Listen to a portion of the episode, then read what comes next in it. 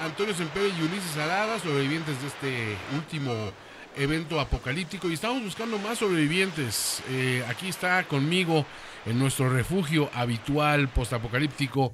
Ulises, ¿cómo estás, carnalito? Libre de Cordyceps. Un día más, Un día libre más. de Cordyceps, carnalito, sobreviviendo con, con tickets de comida, con eh, una sociedad que ya se la llevó al carajo. Tenía que suceder, ¿no? ¿Estás de acuerdo? O sea, pero qué, mira, si, si tuviera que decir, güey, ¿con quién puedo com- compartir el apocalipsis? De gente que conozco, no, no Sí, con no, fantasías Este, de, de cualquier tipo. No. Sí sería con Juan Antonio Semper Valdés. ¿Qué Aparte, muchos de los famosos sí murieron en el, en el último apocalipsis. Entonces, realmente, ahorita digo, eh, eh, qué bueno con alguien de confianza. Tú y yo nos conocemos de mucho antes del apocalipsis. Exacto. Y, y- y la historia dice que estamos condenados a repetir los errores que no conocemos. Los mismos errores. Entonces vamos a evitar esos mismos errores. Mi Toño Sempere, qué bueno que estamos aquí. Sí, eh, eh, mira, qué bueno que trajiste tu ración de agua del día, o sea, muy Sí, bien. Este, agüita. digo, aparte, digo, el rollo que es purificarla y todo este rollo, hace que te sepa mejor el agua. Creo que le, le he retomado el, el sabor a las cosas naturales. Ya no extraño el tang, fíjate, porque extraño de repente un poco la Coca-Cola Light. ¿Tú qué extrañas de antes del apocalipsis, Ulises? Uy, la neta es que extraño irme a un restaurante a que me atiendan. güey. O sea, sí, o sea, era, ese es era el- chingón, ¿no? O sea, ese- eso estaba padre. Imagínate llegar acá bien mamonzón. la lista de vinos, ¿te acuerdas cuando había lista de uh, vinos? no, cuando había meseros, ca. Bueno, ¿verdad? Sí. Ahora, no todos los meseros se les extraña, Ulises, sinceramente. No, no, pero a ver, una cosa, antes te escupían en la comida y decías, va, ahora Sí. te escupen en la comida y dices, ¿qué, qué me, qué me van a meter en la comida? Exacto, porque dices, pues, y hablando de eso, pues esto es Radio Cordyceps, ya sabes, donde estamos buscando constantemente a sobrevivientes de este último mal.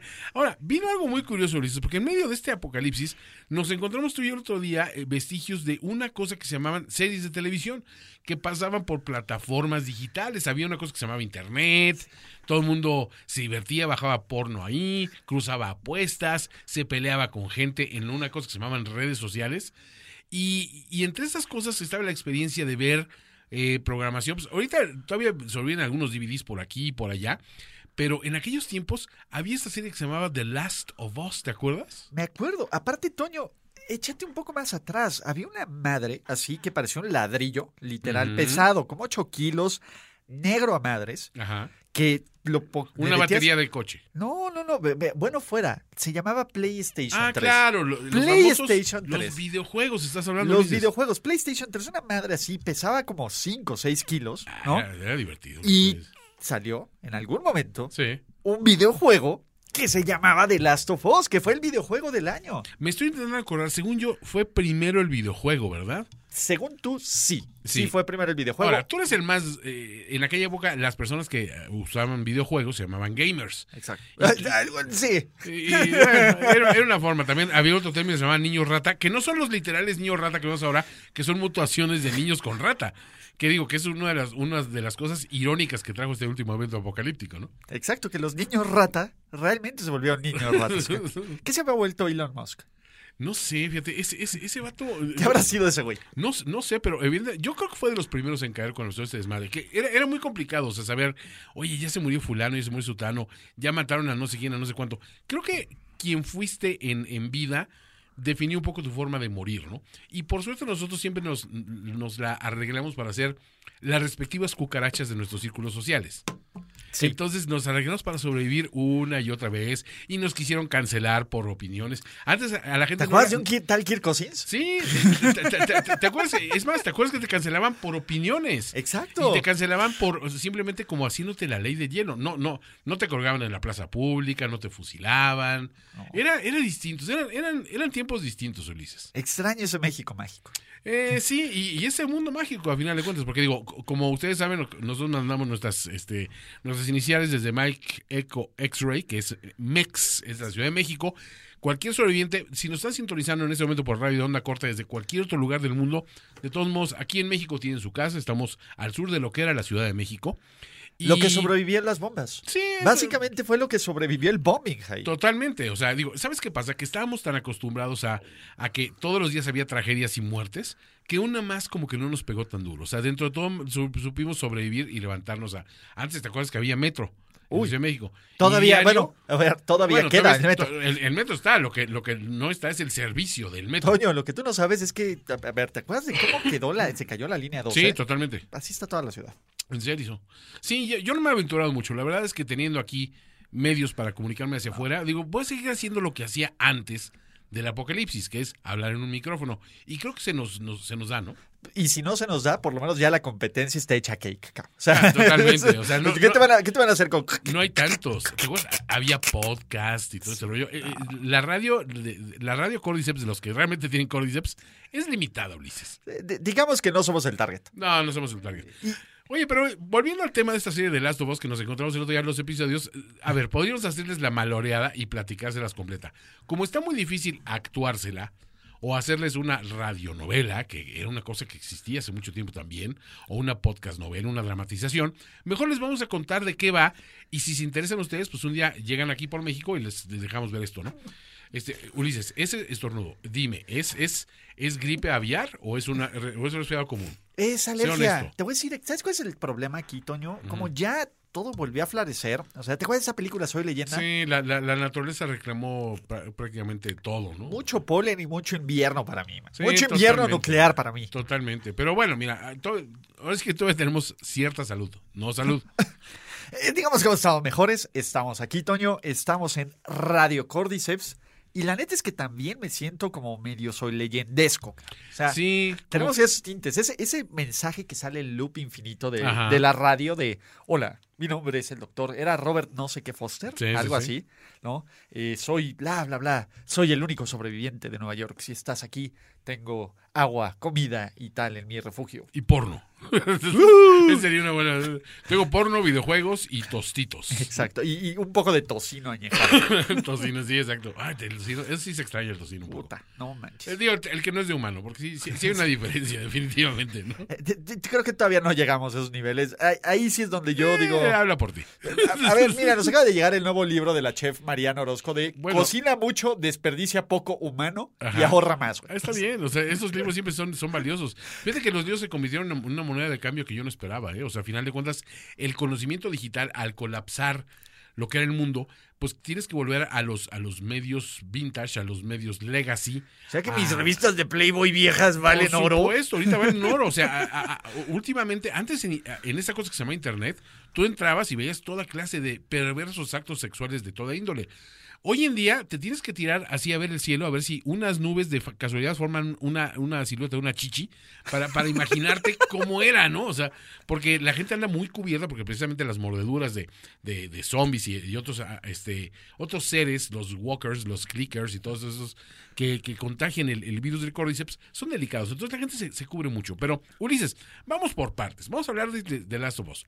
¿Qué te parece que empezamos a hablar de lo que es ese primer episodio de esa serie? Porque yo no recuerdo haberla visto cuando salió. Creo que fue, fue por el momento en que todo se fue, empezó a ir a la mierda. Entonces, como que no la agarré muy bien. Pero ahora la estoy disfrutando mucho. Sí, mira, ahora me arrepiento de haberle dedicado mi tiempo a esa mugrosa NFL. ¿Ya quién juega NFL? ¿Para qué sirven los estadios? ¿De qué me sirve todo ese conocimiento almacenado, Toño? Sí, a ver, eh, algunos de ellos funcionan como sembradío, pero son los que tenían pasto eh, natural, los de pasto artificial no sirven. Exacto, ¿no? A ver, Jerry Jones fue. O sea, todavía Jerry está en Jerry World ahí aventando sus, Totalmente. sus esporas. El la cabrón. Chofi también, se, o sea, la pantalla no sirve para nada, nada más añadió peso a la estructura y por eso todo se vino abajo. Y ya ni hablaremos de las remodelaciones del Estadio Azteca en México. ¿eh? No terminó.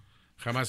Se vio, nunca se vio como. El Estadio Azteca se ve igual que siempre. Entonces, no se preocupe por el más, Estadio Azteca. Creo que ahí también está jugando el AME. el, el- el- el lame contra las esporas del Contra- azul. Contra las esporas del azul. Que es así, se, se rehusan a, a- a ganar. Contra- al contrario de las esporas reales, no. Pero bueno, esta serie empieza precisamente con, con Last of Us, explicando muy bien lo que, lo que tenemos hoy día como el, el famoso Cordyceps, que es, es un hongo real que afecta a los insectos y que les hace perder la voluntad y se convierte, como, como bien explica el, el científico en esta, en esta introducción, en marionetas al servicio de este, de este, pues, es un parásito, es un hongo Sí. parasitario, ¿no? Exacto. A ver, para empezar, este segundo científico, el que les, les gusta, les encanta decir no, sí, es mi animal espíritu. Sí. O sea, si yo volviera a renacer, sería él.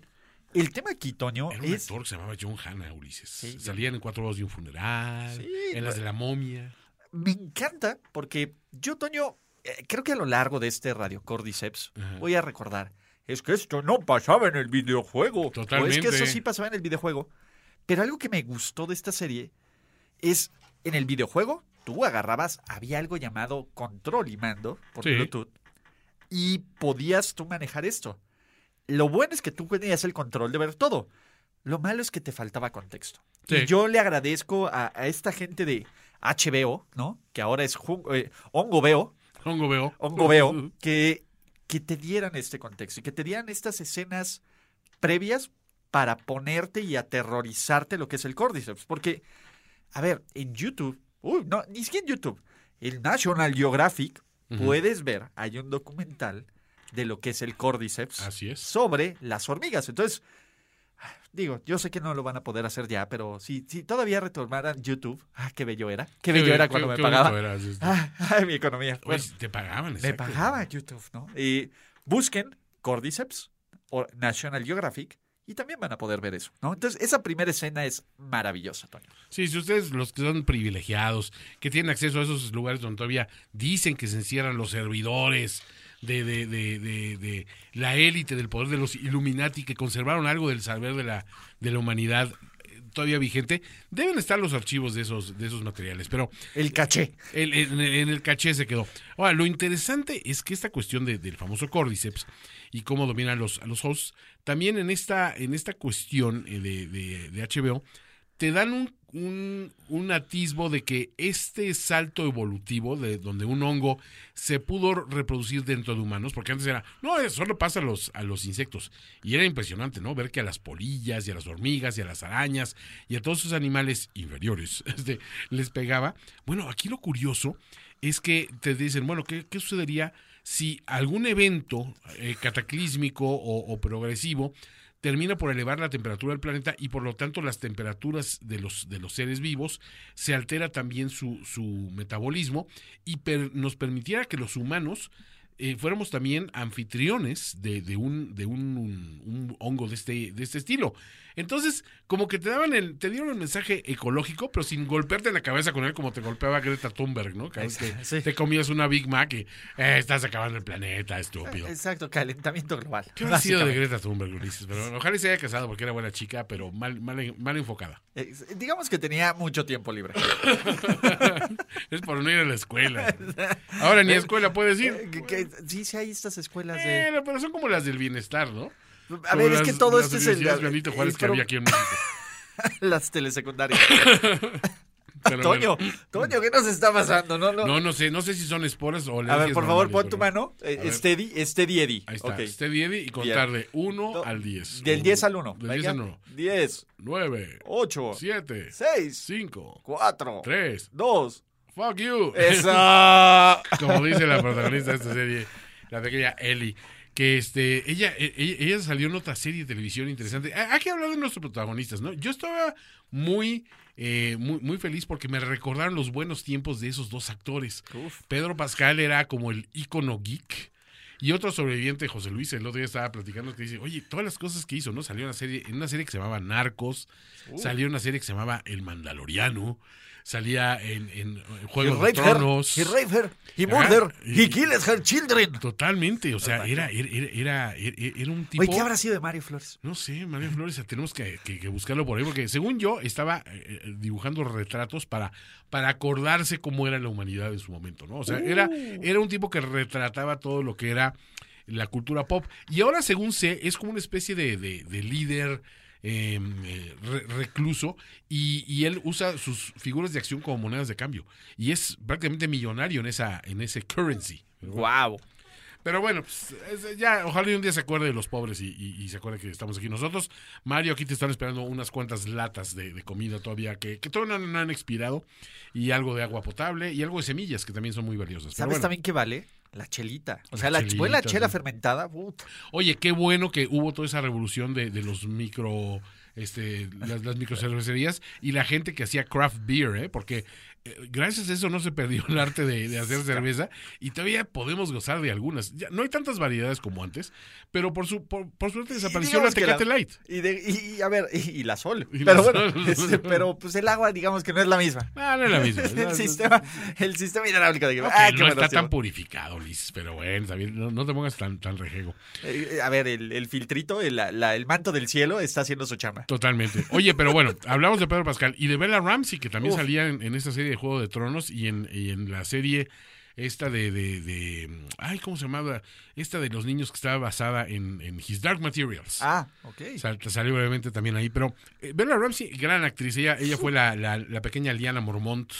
Exacto. Y- La, la- la reina de los geeks Y- antes de ser. Exacto. Y aquí, curiosamente, pues es una serie de televisión donde eh, la premisa principal es que este personaje princi- principal de Joel, interpretado por Pedro Pascal, tiene que transportar una criatura pequeña y vulnerable. Y es similar al Mandaloriano. ¿no? This is the way. Es- Esto está padre. Exacto, pe- pero a ver, Grogu, no, Sí. no, Grogu no hablaba. Esta mujer me encantaría aprender a maldecir y hacer y sacar el comentario ácido, ácido irónico y, y ojete que lo tiene. Sí. ¿Tú sabías? ¿Tú sabías que eh, en el videojuego? Me voy a intentar hacer mi mejor ton- eh, tono de, de Mario Flores cuando tú decías podcast. Cuando empezaron. En el videojuego, Ujú. originalmente, ¿te acuerdas de, eh, de esta, de- ahora Elliot Page, pero era Ellen Page? Claro, El personaje de Ellie y todas las capacidades físicas estaba basada mucho. en Ellie. El- de hecho, ella ella era la voz. Ellie Page. Ellie Page era Exacto. la- la- y después la se volvió Elliot Page. Exactamente. Es Ya. que antes, antes de que hubiera problemas reales en el mundo, la gente decía, pues, ¿cómo voy a cambiar de sexo? y, y esos días, ¿en serio a eso hemos llegado? A lo mejor por eso nos, nos cargó la fregada, Ulises. Sí, güey, eh, pues- Ahora sí que quitamos los ojos de lo importante para hablar de lo que es importante para mí. Exa- Mira, extraño esos viejos tiempos de que mi mayor problema era trabajar con gente pendeja. Ay, no Sí, sabía totalmente. nada. Y, y- y decirles por, por sus pronombres. Ahora todos usamos el mismo jodido. Estamos, estamos jodidos. Todos somos jodidos. Todos est- estamos a un paso de la muerte y, y- y por mil y un motivos, pero bueno.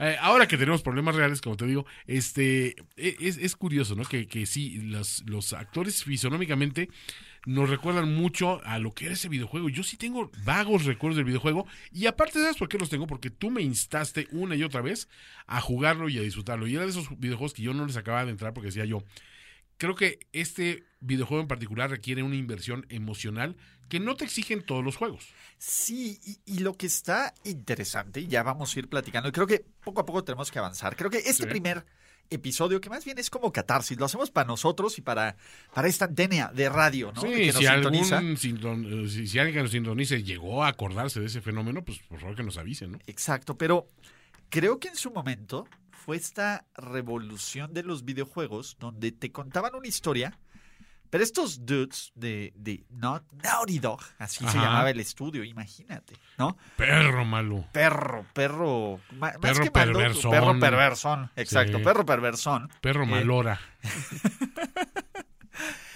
empezaron a tocar unos temas un poco más crudos y explorar lo que estamos explorando ahorita todos. Toño. ¿Qué pasaría con la sociedad como la conocemos cuando se lo lleve el carajo?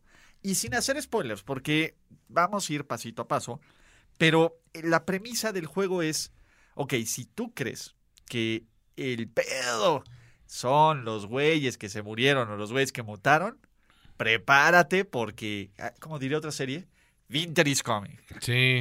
O sea, lo peor de este colapso de la sociedad, y bien te empieza a mostrar. Bueno, vamos más adelante, ¿no?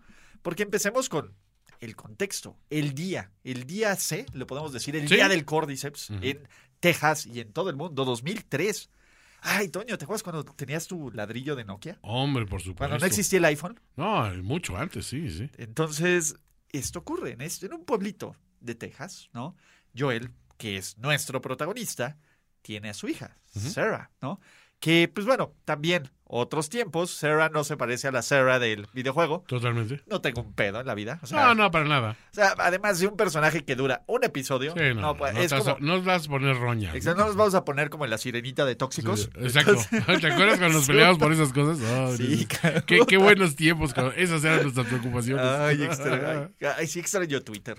Sí, en cierto modo sí, ¿no? O sea, no, no sé, mira, el, el primer apocalipsis de Twitter fue Elon Ajá. y ya después fue el servidor Sí, de ya todo lo demás, definitivamente. Pero, ay, qué bonito era Twitter. En fin, Eran otros tiempos. es esto, ¿no? Te, te empieza a dar este contexto, esta carnita, este, este momento en el que tú en el videojuego solo eres espectador Sí. y solo tienes este ángulo de visión, pero que en la serie, y además no se siente como relleno, que es lo más chido. O sea, por lo menos e- en este primer episodio, que además, puta, ¿te acuerdas cuando te podías sentar una hora, 20 minutos enfrente de la tele? No, por supuesto. Rascándote y decir, uh, la la. Esto, esto, es- esto es vida. Esto, es tele- esto no es televisión, es HBO. Es HBO. Exacto. Y a lo largo de esta hora y media, tú lo, lo ves muy normal. Y si no jugaste el videojuego, no necesitas saber absolutamente nada. Ese Esa es la ese joya. es el buen punto. A- aparte, hay una cuestión. Algo que solía suceder en, en aquellos tiempos de la, de la máxima producción de, de productos de cultura pop era que siempre los productos derivados de videojuego perdían mucho en adaptaciones a cine o a televisión. Eso era invariable. Pod- Podías tener un videojuego maravilloso y emblemático como Mortal Kombat o como Street Fighter, Oh. que las películas salían ser Oh. malísimas. Y pasaba una y otra y otra vez. O sea, no importa que tan bueno fuera el juego, Mario Bros. tuvo una película estupidísima alguna vez. Ya después creo que Ya no pudimos ver la película de la Mario animada Bros, ya no, ya, ya no nos dio tiempo de verla, Ulises. Qué lástima. A ver si alguien por ahí tiene una copia y nos las llega a facilitar. Y tiene un cine para exhibirla, porque otra de las cosas, te das cuenta que, como en el videojuego y en la película, uno de los primeros lugares donde explota, así realmente detona la epidemia y, y- y la cuestión es en salas de cine, en lugares atestados. Me dolió ver un poco ver el Álamo Draft House y cómo salían la gente corriendo, pero no porque querían salir rápido al estacionamiento o agarrar lugar en uno de los, de los negocios alrededor para echarse un hot dog, sino para, para evitar que alguien los mordiera y les contagiara. ¿no? Pero bueno, esta, esta cuestión de los videojuegos, de las adaptaciones, siempre perdía, siempre perdía. Eh, poco antes de lanzar esto, eh, se adaptó otro producto de Naughty Dog de, de el videojuego Uncharted. Sí, o sea, con, Y con, con este... el, chavito ese el que chavito de eh, había sido Spider-Man en, en lo que se llamaba el multiverso de Marvel. Pero es curioso que ahí como que se fincaron ciertas bases de decir, si las historias del videojuego están bien contadas, apégate a eso, replícalas con actores competentes y tienes una película. Claro. Y no necesariamente tenían que ser malas. Yo me acuerdo también, ¿te acuerdas de, de Tomb Raider y, y de Lara Croft? Uy, me acuerdo, me acuerdo de Ahí de salía Angelina Jolie. Jolie, salía Wow. de Lara Croft y, y eso se basaba en un videojuego. La película no es que fuera buena, pero no era mala. ¿Sabes cuál fue el primer buen intento que no fue como live action, Ajá. pero una caricatura serie de Castlevania? Ah, claro. claro. Y estos brothers, ¿El anime? el, el, ani- uf, el anime. También extraño el anime. yo, yo extraño Japón, espero que siga existiendo. No, Japón, Japón no lo logró. No he recibido nada de ¿Sabes cuál fue la bronca de Japón? Como Ajá. estos güeyes sí se aislaron, Sí, no, lo evitaron. Llegó el Cordyceps. de No plano. quiero decir que fue un mexicano que viajó para allá, pero, Pero, siempre pero nunca sí, falta. suele ser. Pero suele ser un, un colado mexicano que metió Sí. Cordyceps. Lástima porque sean cosas bien padres en Japón. Puta. Perdónanos. Perdónenos. Oye, pero entonces, eh, este, eh, es, esa serie de Castlevania fue una buena adaptación. Exactamente. Creo que hasta ahorita era como el caso de éxito. Sí. Y pues bueno, The Last of Us, que por lo menos este primer episodio, ¿vamos a echar uno o ya nos vamos a echar los Ah, dos de corrido? Vamos a echarnos el primero y hacemos una pequeña pausa y nos saltamos al segundo. Órale. Este primer episodio va a ser un poquito más largo porque les tenemos que dar contexto, uno, de dónde estamos, por si nos quieren ubicar, pero un poquito de esta historia del videojuego en sí. Entonces, creo que, que este primer episodio, que además en la serie tienes la ventaja, en una película tienes dos horas, dos horas y media Sí. y se acabó. Aquí HBO nos dijo, güey, estos güeyes pueden estar sentados ahí dos horas. Nos lo dejamos con Game of Thrones, güey. Ya tenían todo el crédito del mundo. Dijimos, a ver, va a haber lana, todo. Puedes manejar también el pacing del videojuego, Ulises. Exacto. Sí, y, y- y el juego generalmente era por capítulos y por episodios. Aquí también te lo están dando bien. Y las pausas son bien padres como el videojuego. Yo, Toño, quería sacarte un dato bien nerd. A o sea, ver.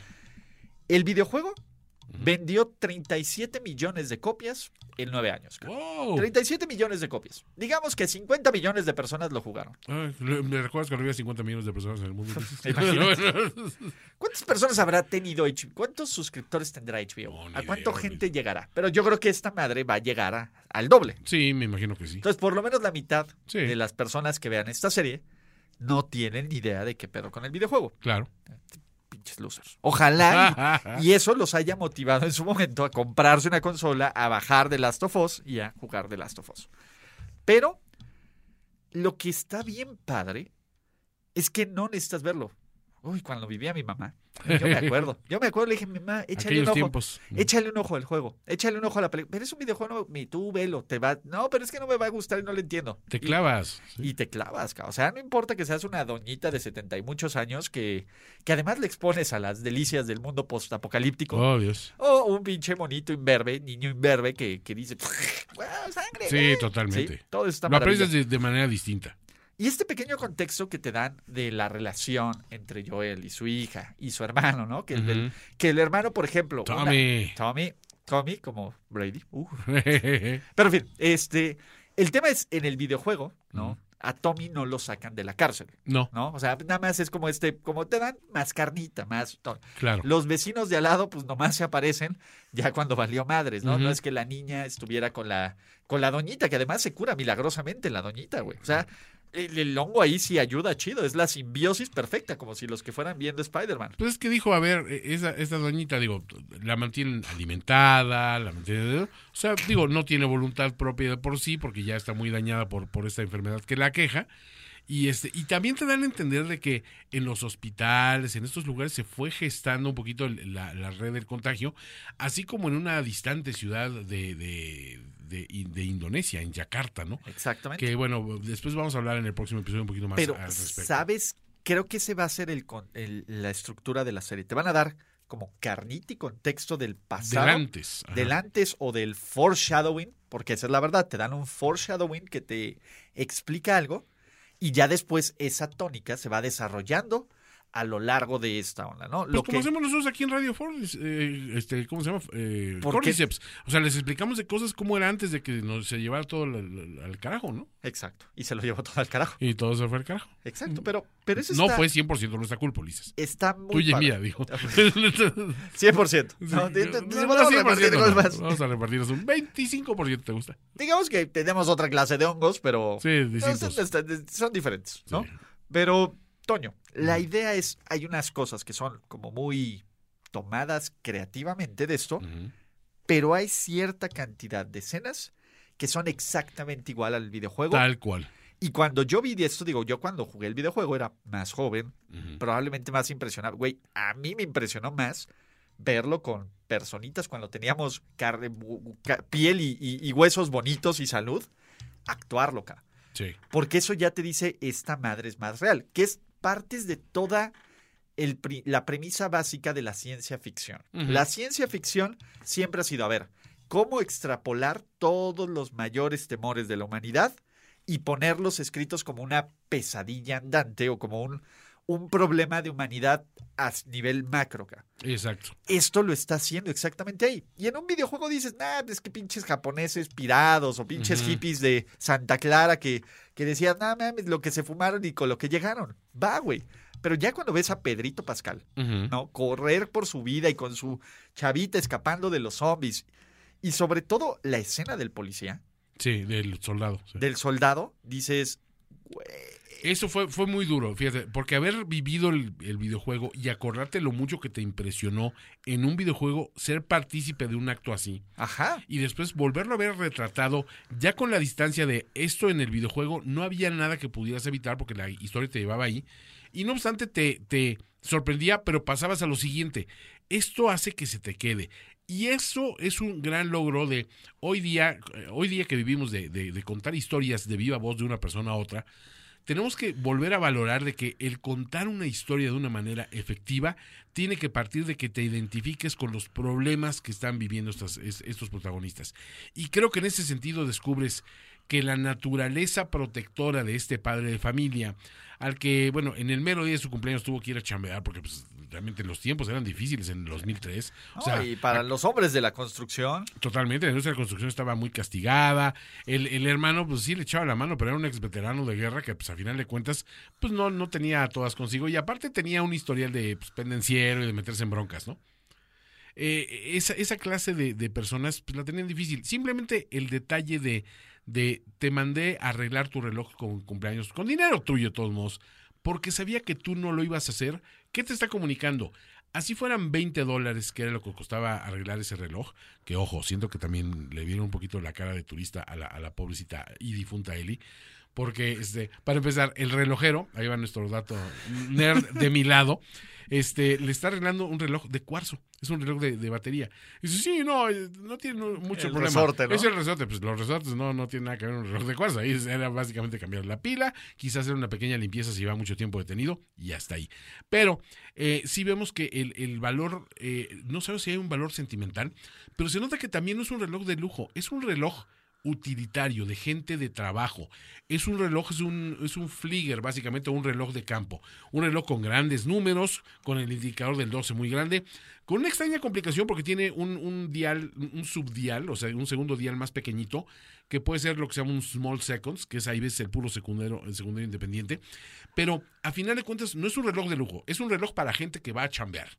Sí, y, y era 2003, güey, no era como que todo tiempo podías ver tu cel te sacabas tu celular y veías la no, hora, no, ¿no? la hora todavía, todavía se leía muchas veces en los relojes. Entonces, si era algo útil y si era algo padre. Y ese es un, todo eso también es textual. O sea, en el juego no te dicen que él iba a la tienda después de la escuela a arreglar esto.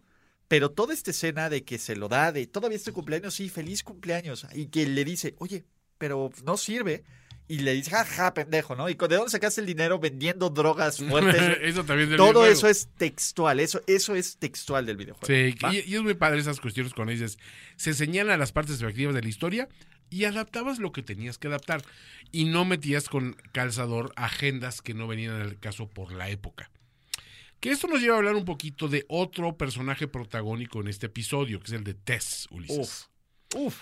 Eh, creo que es esta historia que te completan diciendo, bueno, ya en el futuro, ya después de que Joel sufrió esta irreparable pérdida y que el único familiar que le queda vivo es su hermano Tommy, que está desaparecido porque era, era guardia en una torre de vigilancia y no se ha reportado durante tanto ti- tiem- tiempo, Joel ve, ve que lo que está haciendo, incluso eh, dedicarse al trafique y a las cosas así, digamos, no Digamos muy que es falluquerón, fallu- Sí. falluquero del, del apocalipsis. Pero vive Oye, bajo un ver, yo estadio tengo- totalitario y, y- y opresivo, ¿no? Yo, yo- a ver, nosotros tenemos a nuestro... Ah, nuestro si- side business, nuestro side Exacto, hustle. sí, no, no, no. A ver, tú, tú y yo no hacemos eso, pero we know a guy. Sí, Algunos dirán totalmente. así. Tenemos a alguien, a, alguien que te puede ayudar en ese A tema. nuestro Milusos. Uy, ¿te acuerdas de los. Milusos? Uy, el, que, el que te conseguía siempre todo eh, para algo. En este caso, yo lo que estaba buscando, eh, buscaba una batería de auto. eh, y necesita que le procuren un vehículo porque quiere ir a buscar a su hermano que es el que está extraviado.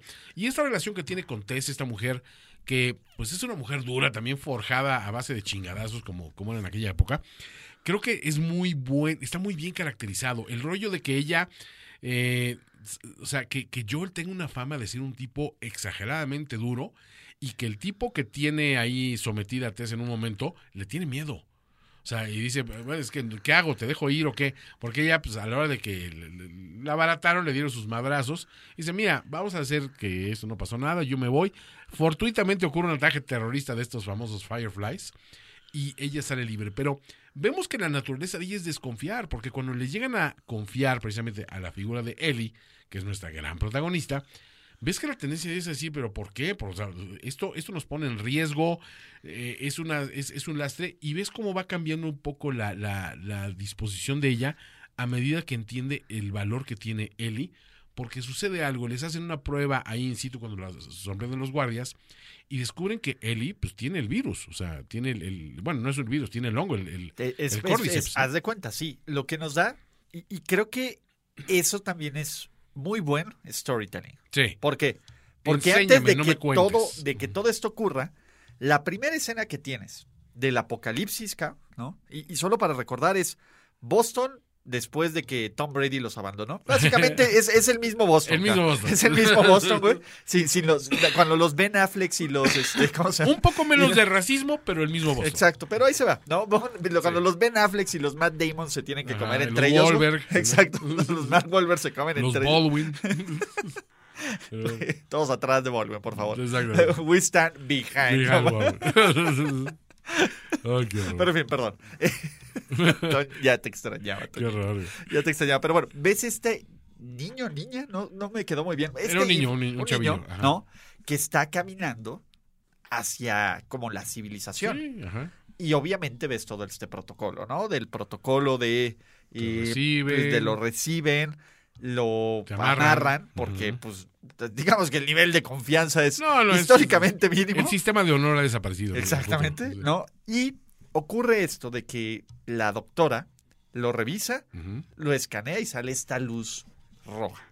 Que esta luz roja te dice, este güey está infectado o está positivo o cualquier madre.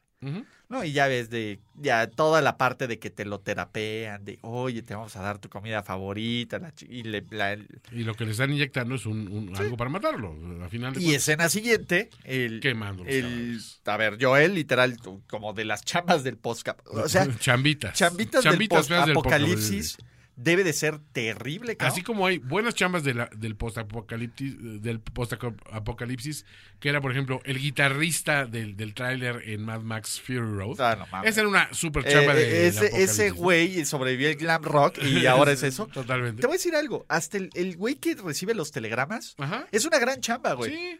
O sea, esa es una gran chamba. O sea, ese güey Yo estoy viendo si me ubico en algo así, ¿eh? porque Toño. se- nací para eso. Exacto. Pero ya te da este contexto Ujú. y te lo da tan sutil Sí. que cuando ya tienes que, bueno, ocurre todo esto de que van a madrearse, pues, digo, nada más para... Van a madrearse al güey que se madrea a Tess, ¿no? Ujú. Y que descubre que vendió su batería Batería inservible. a, a otros güeyes, ¿no? Y de ahí, pues, estos otros güeyes se los lleva todo el catástrofe.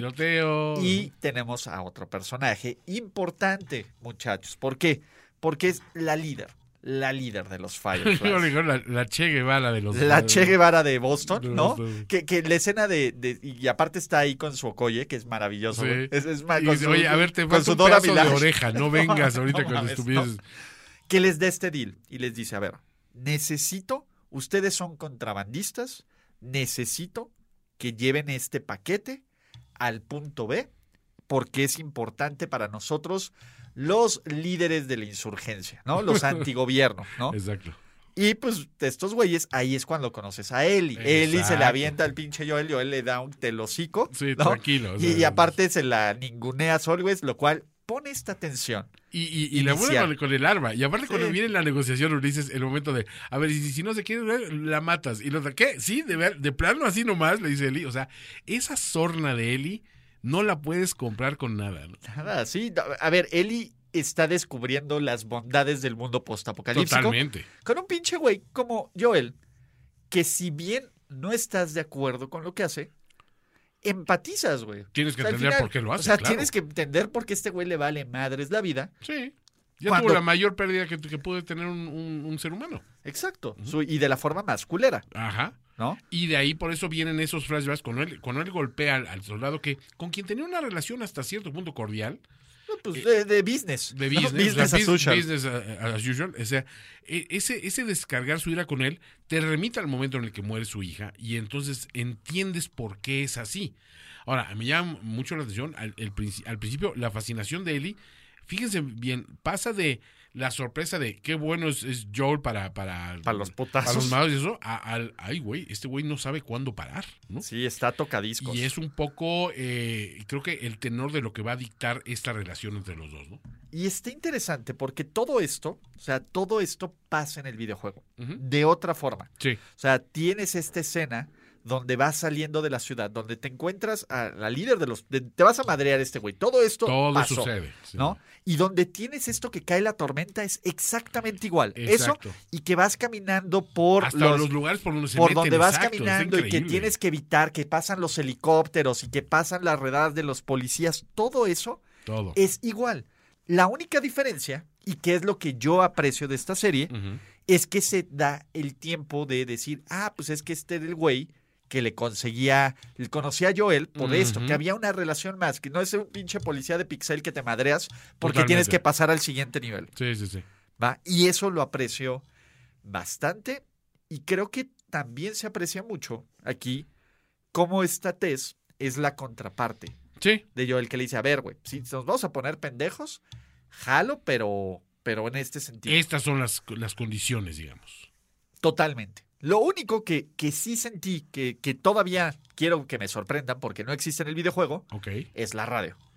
Es el código de los RAD Sí. y la chingada. Que lo, lo decodifica muy bien esta, esta, Eh, esta Oye, y sonó el radio con nuestra. ¿Qué? ¿Cómo? Entonces dices, ¿cómo se le pudo pelar? Pero Joel sabe que estando cansado, pues es posible que se le haya pelado. Sí, Dice, claro. Sí, fue algo así como Wake Me Up Before You Go Go.